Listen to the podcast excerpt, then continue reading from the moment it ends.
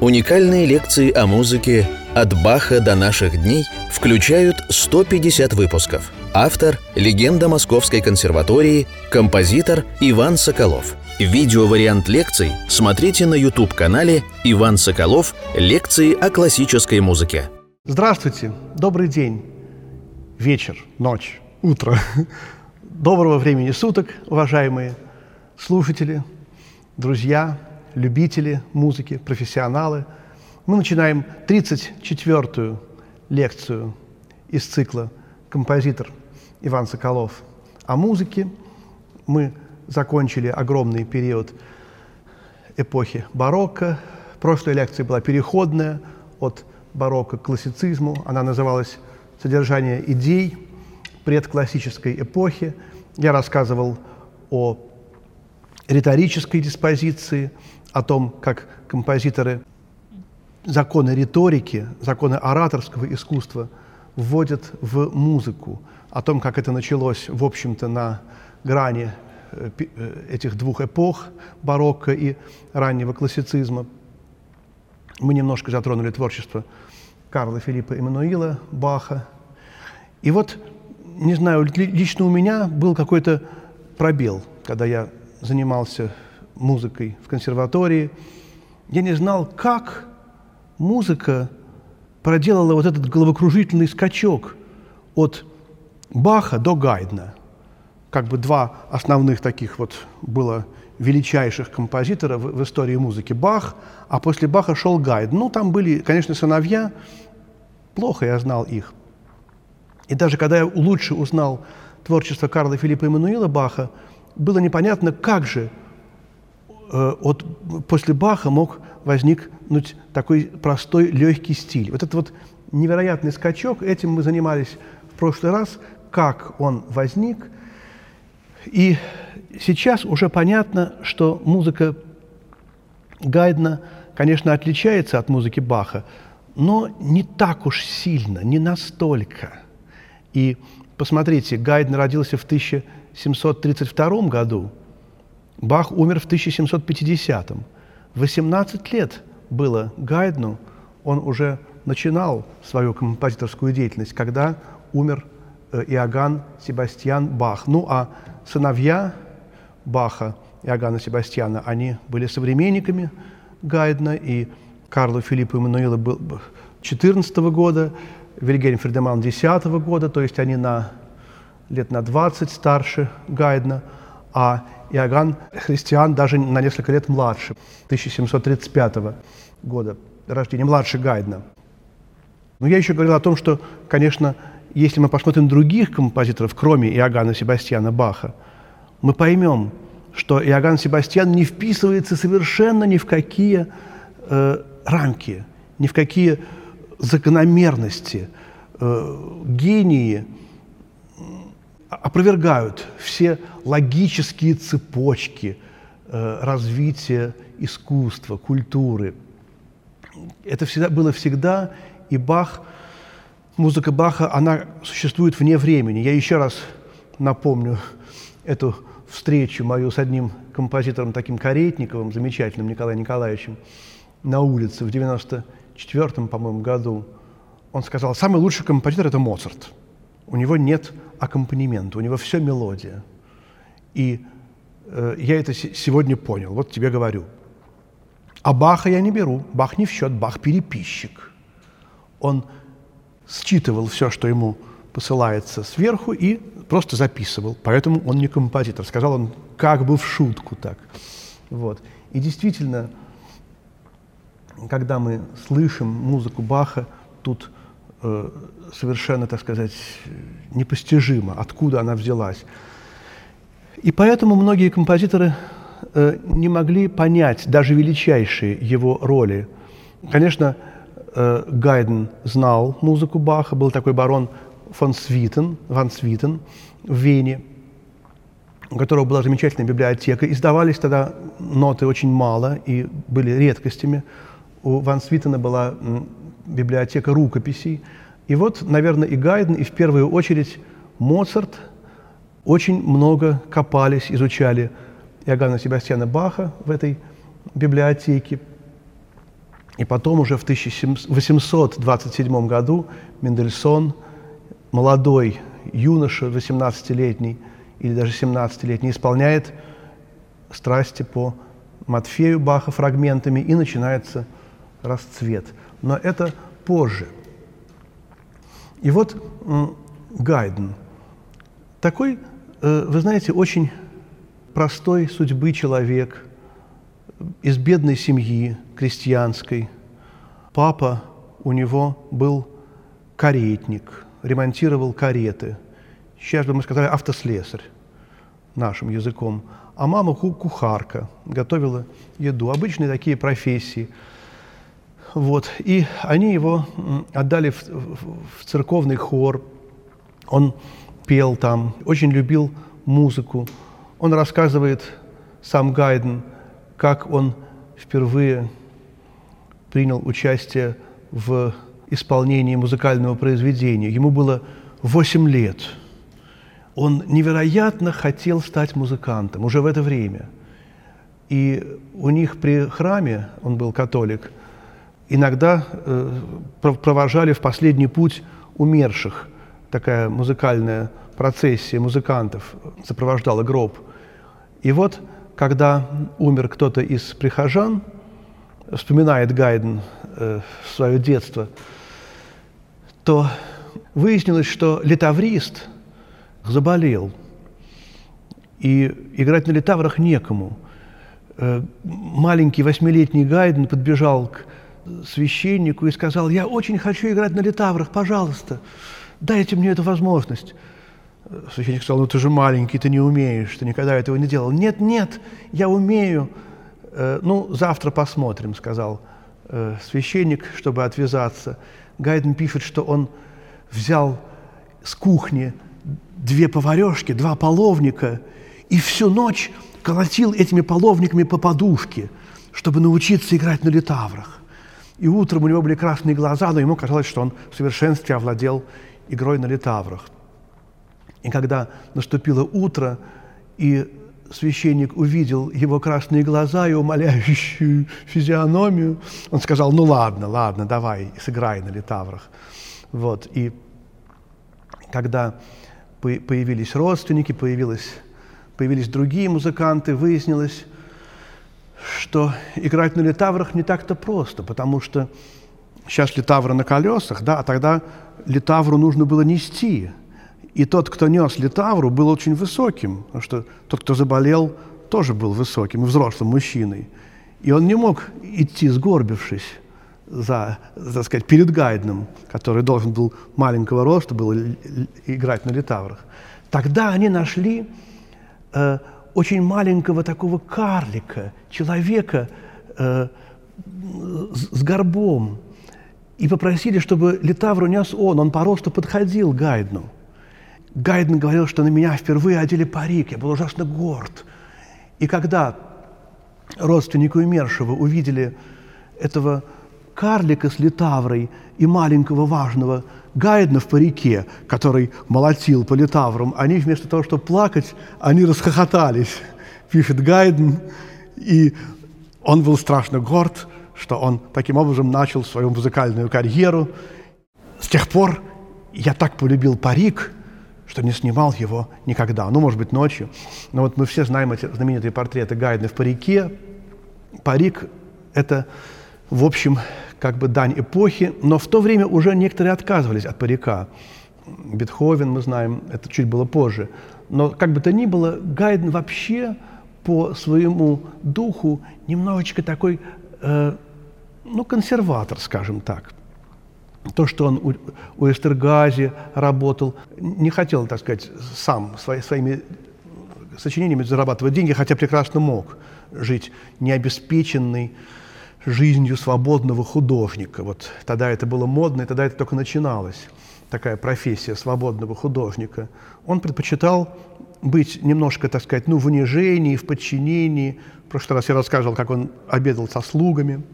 Но все-таки это для него было важнее. И вот эта его невероятная вера, как когда он сочинял музыку, он говорил, что на, на письменном столе у меня стоит икона Богородица, когда у меня кончается приток свежих идей, я обращаюсь к Богородице, разговариваю с ней и жду, когда у меня возобновится музыкальные идеи. Когда она мне их посылает, то я опять принимаюсь за работу. Вот такой у него способ. Все эти истории он рассказал своему биографу Альберту Дису. Гайден прожил довольно много лет, 77, по тому времени это было очень много. И последние годы уже неважно себя чувствовал, чтобы сочинять. Но он привык работать и рассказывал э, биографию. 27 таких было бесед с Альбертом Дисом. Они э, переведены на русский язык, вышли. История жизни Гайдна, рассказанная им самим. И вот там есть вот эта история, другие.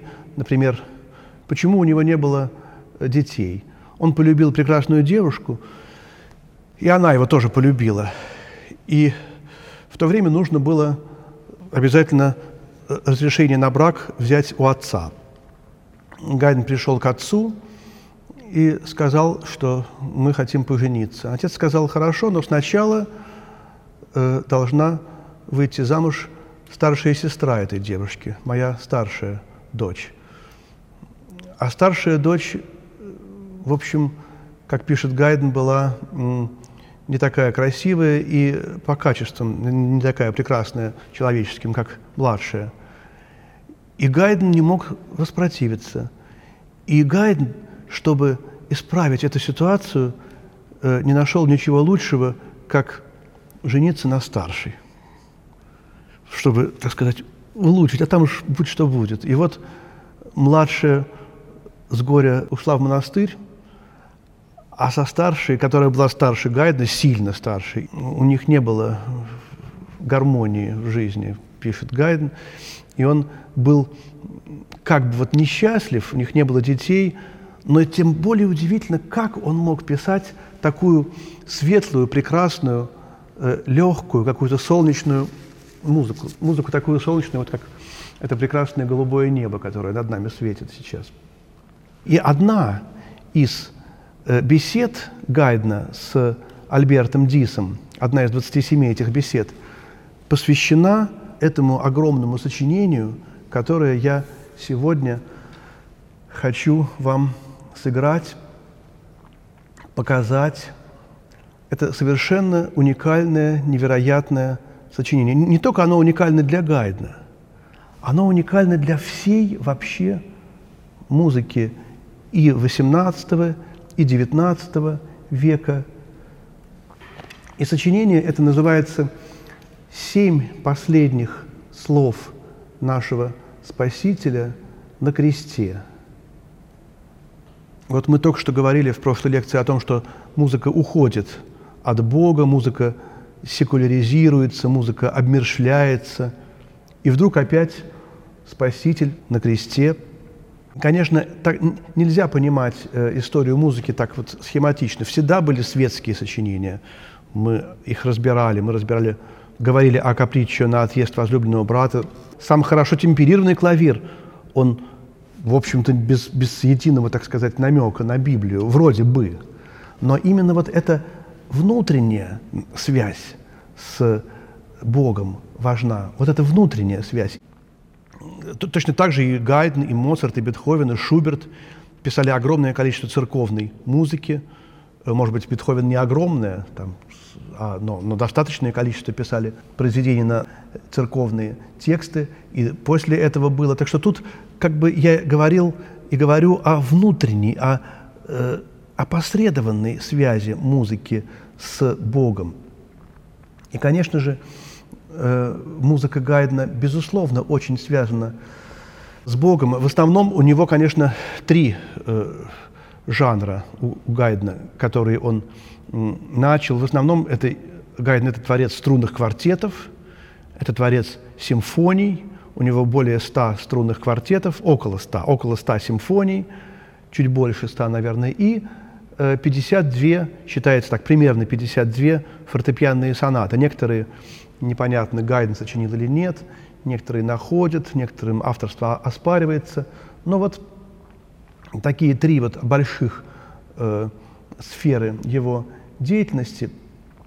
И вся эта музыка светлая, легкая, в ней нет еще такого устоявшегося совершенства музыки Моцарта, какого-то такого э, космического совершенства, можно, можно так сказать. Она немножечко вот по-простому, иногда бывает неловкая, немножечко с народным таким влиянием. Она не такая очищенная, как э, музыка Моцарта. И вот эта свобода, это какая-то ее э, неловкость и добрая улыбка, она придает ей очарование, совершенно невероятное, которое не так просто понять, которое кажется многим простоватостью. Я считаю вообще, что Гайден, э, как ни странно, э, наиболее недооцененный из э, всех венских классиков. И когда говорят вот Гайден, Моцарт, Бетховен, то, в общем, подразумевается, что Моцарт и Бетховен невероятно велики, а Гайден просто очень велик, но, может быть, он чуть-чуть уступает им.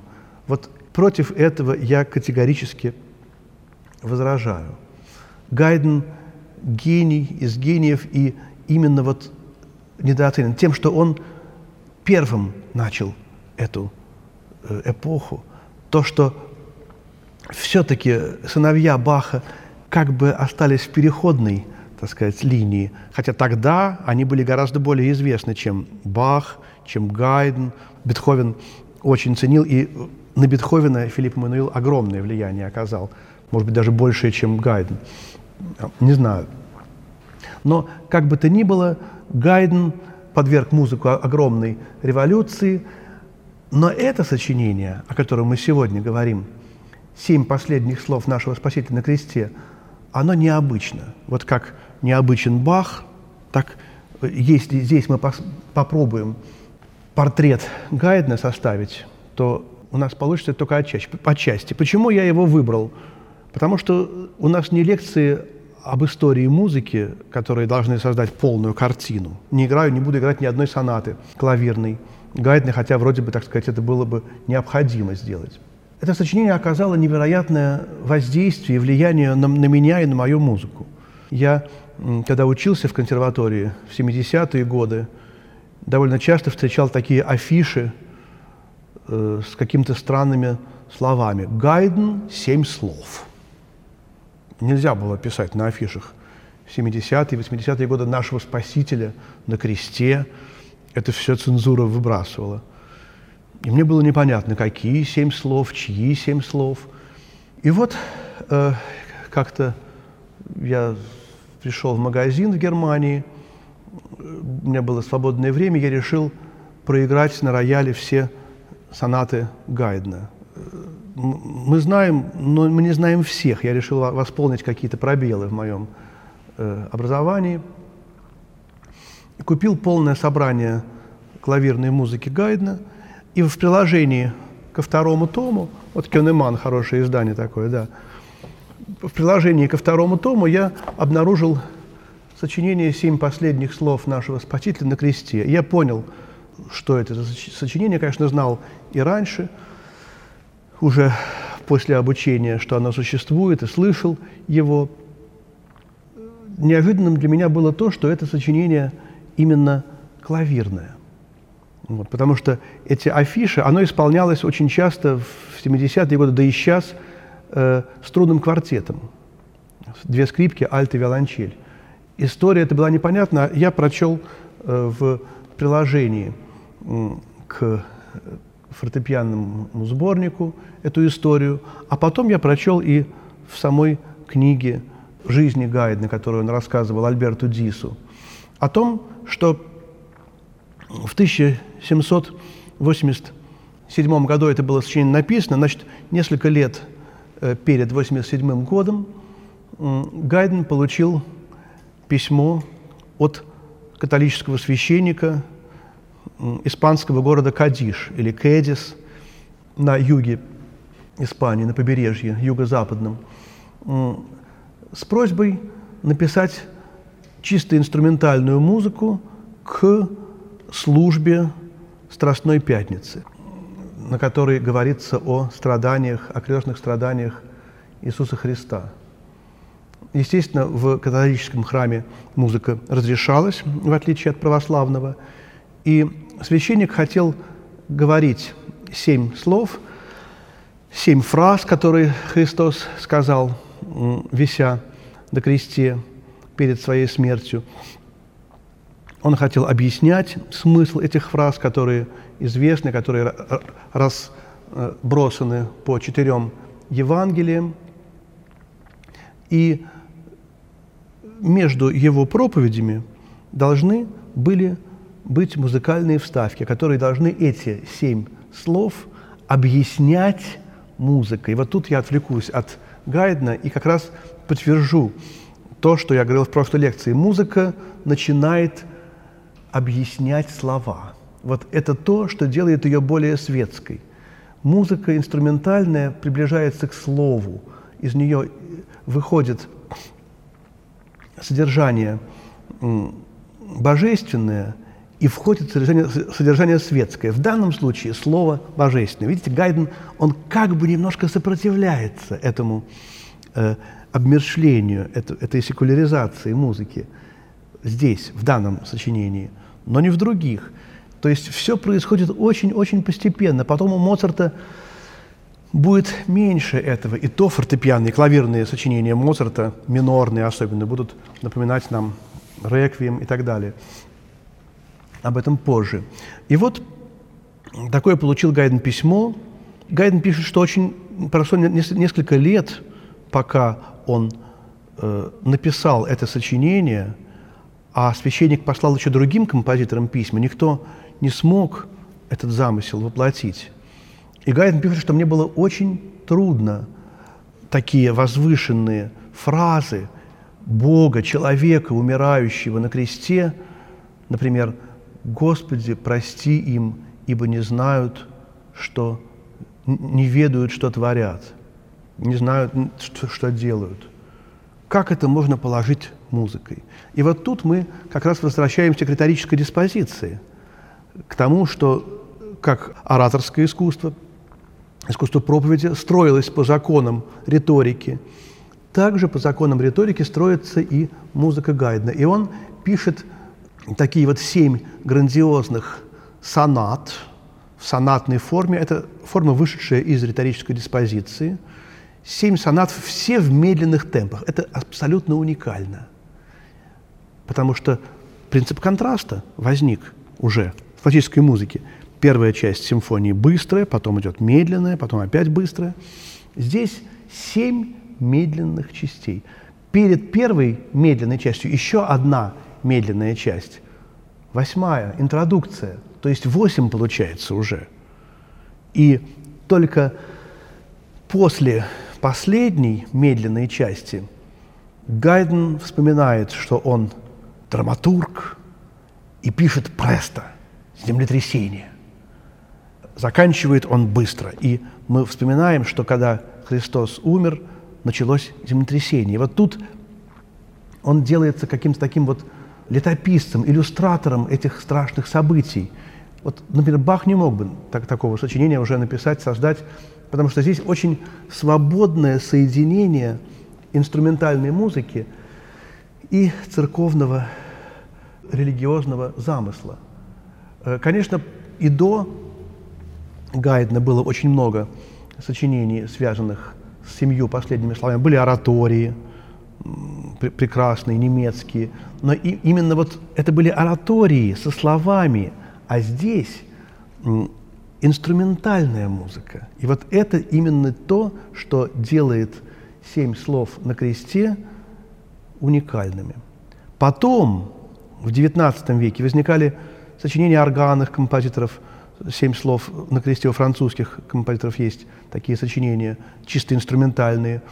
В 20 веке замечательное сочинение «Семь слов» э, написала Губайдулина. Она тоже как бы, так сказать, в названии не сказала, тогда это был, по-моему, 80-й год, э, чьи семь слов, но это было всем и так ясно. Вот. И много других композиторов к этой теме обращались после Гайдена как, как к инструментальной теме. И вот, когда Гайден прислал эту музыку в Кадиш или в Кэдис, э, то в храме была крипта, под э, храмом такое было пространство, подвальное, не знаю, как сказать правильно, под алтарем. И оно немножко напоминало, может быть, оркестровую яму. Вот там располагался камерный оркестр. В Первая версия этого сочинения Гайден была написана для камерного оркестра. И в Страстную Пятницу при задрапированных черной материи окнах произошла премьера. Гайден, не помню, был ли он там, как он пишет в этой книге, но сочинение это моментально облетело все э, музыкальные центры Европы. Оно было исполнено и в Вене, и в Берлине, и в Петербурге, и в Москве, и в Бонне, и в Лондоне. Это была весна 1787 года, премьера. И уже летом этого года Гайден делает вторую версию этого сочинения для струнного квартета. Жанр, который Гайден изобрел, четыре струнных инструмента, сказал Гайден, это беседа четырех умных людей между собой. И вот он сделал версию этих семи слов для струнного квартета, она, пожалуй, наиболее часто исполняется, потому что это сам Гайден, это его состав. И в этом же году, в 87-м, э, неизвестный человек, аноним, сделал приложение для клавира, которое я сегодня исполню. Гайден просмотрел это приложение внимательно и написал издателю Артария, который издавал и первую, и вторую версии.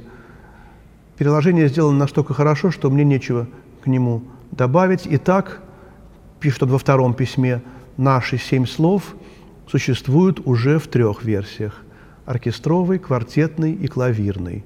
То есть на основании этих двух писем эта клавирная версия публикуется в приложении к клавирным сочинениям Гайдена, она им авторизована. Вот. И через 7 или 8 лет, в 1795 году, Гайден пишет последнюю, четвертую, как бы уже версию, версию ораториальную. То есть он добавляет вокальные партии.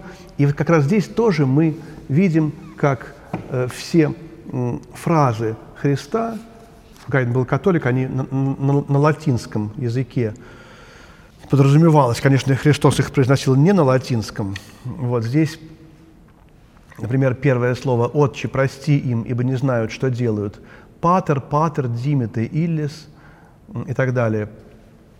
Уже можно пропеть «Патер, патер, димите, иллис». И поэтому Гайдну не нужно было менять музыку, он просто подтекстовал. И это то, о чем я тоже говорил в прошлый раз, потому что музыка в конце XVIII века как бы подразумевает ее э, произнесение со словами. Очень часто какие-то подтекстовываются к музыке слова. Вот. И с тех пор это сочинение исполняется в этих четырех версиях. Очень часто оно стало каким-то популярным, репертуарным. И даже, я бы сказал, вот что, какое я сделал наблюдение после этого. У Гайдна много клавирной музыки, да и симфонической было написано после этого сочинения. Он прожил еще 20 лет. И это сочинение, по-моему, на Гайдна оказало огромное влияние. Оно невероятно углубило его музыку. И вот когда я играл поздние клавирные сонаты Гайдна, то вот все вот эти адажио, вторые части, как правило, его сонат, они мне стали казаться какими-то очередными словами Христа на кресте. А он был очень верующим. И когда я еще читал эти, эту книгу Альберта Диса по-немецки, мы в классе композиции Сидельникова прослушивали оперы Гайдна, и он говорил, что вот давайте послушаем сегодня оперу Гайдна, директор театра, завтра там послушаем, а ты, Ванечка, пойди в библиотеку и найди что-нибудь о Гайдне интересное. Не какой-нибудь там учебник, а вот что мы не знаем. Я рылся, нашел эту книжку готическим шрифтом и читал. И вот когда я читал, что Гайден ужинал несколько десятилетий э, только хлебом и вином, Сидельников сказал, о, как Христос. И тогда это было очень... Я даже не осознал, что вот он сознательно, Гайден, на ужин употреблял долгое время только хлеб и вино. Как тайная вечеря, как причастие. Вот такой момент потом только мне стал ясен. Ну и какие-то другие э, вещи в жизни Гайдена. Там эта книга очень интересная о, том вообще, насколько была его жизнь прекрасна, свята и немножко наивна. Остались дневники Гайдена из поездки в Лондон, где он, видно, что он родился в деревне и, в общем, остался каким-то таким простым и как бы немножечко блаженным чуть-чуть Гайден. И вот здесь, в этой музыке тоже это, безусловно, есть. И, конечно, теперь вот эти вот э, восемь адажио и одно престо, девять сонат. Как это все вообще воспринять? Как набраться сил? Сначала я играл эту клавирную версию подряд. Это было очень трудно. я чувствовал себя, как будто вот я вот здесь сижу за инструментом, как будто бы просто на кресте. Вот. И публика сосредотачивалась, слушала эту музыку, вникала в нее. Конечно, мы знаем примеры в 20 веке невероятно длинных, медленных сочинений.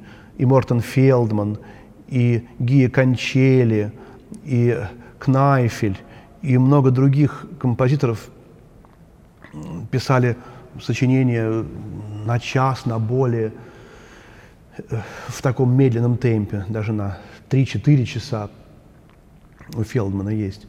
Вот в этом еще революционность э, э, этого сочинения Гайдна. Тут я даже вспомню, что евангельские картины, от которых я написал, в них это сочинение присутствует, безусловно. Лист, конечно, безусловно, знал, наверняка знал он это сочинение – лист, но у него тоже есть эти божественные длинноты. Ну, Шуберт, понятно. И вот мне пришла в голову такая мысль попробовать э, сейчас сыграть это сочинение целиком, от начала до конца, но не подряд, а так, как оно звучало на первом исполнении. То есть сыграть вступление, интродукцию, а потом, не претендуя на проповедничестве, на, на то, что так, я как священник там излагаю смысл, просто вкратце рассказать уже более детально о каждом из этих слов. И я буду играть адажу, потом будет малень... опять маленькая разговорная часть, и вот так вот мы пройдем подряд эти семь слов.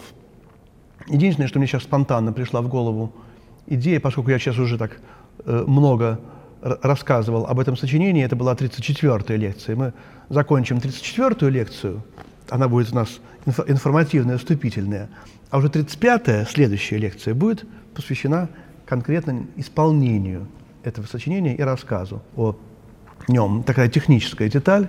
Поэтому мы сейчас закончим 34-ю лекцию нашего цикла композитор Иван Соколов о музыке. И в 35-й лекции уже мы послушаем это сочинение целиком. Спасибо. Всего доброго.